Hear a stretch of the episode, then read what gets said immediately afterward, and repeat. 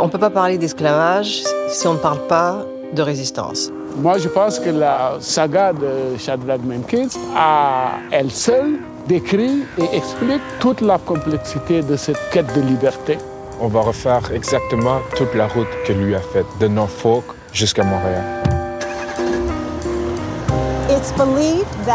On pense que Shadrach s'est échappé à bord d'un bateau de marchandises qui partait justement d'ici.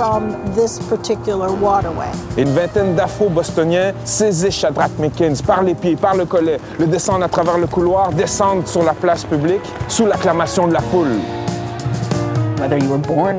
Peu importe si vous êtes né libre ou en esclavage, que vous soyez émancipé ou non, vous étiez toujours en procès.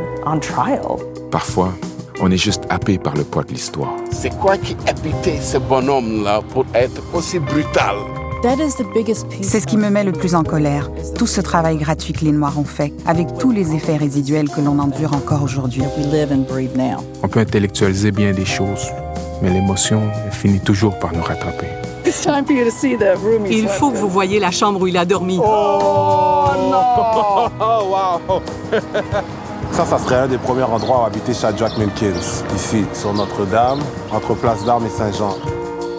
Ce qui m'impressionne, c'est de voir sa signature. Après toutes ces années-là, là, je trouve ça extraordinaire. C'est comme si euh, Shadrach refusait de disparaître.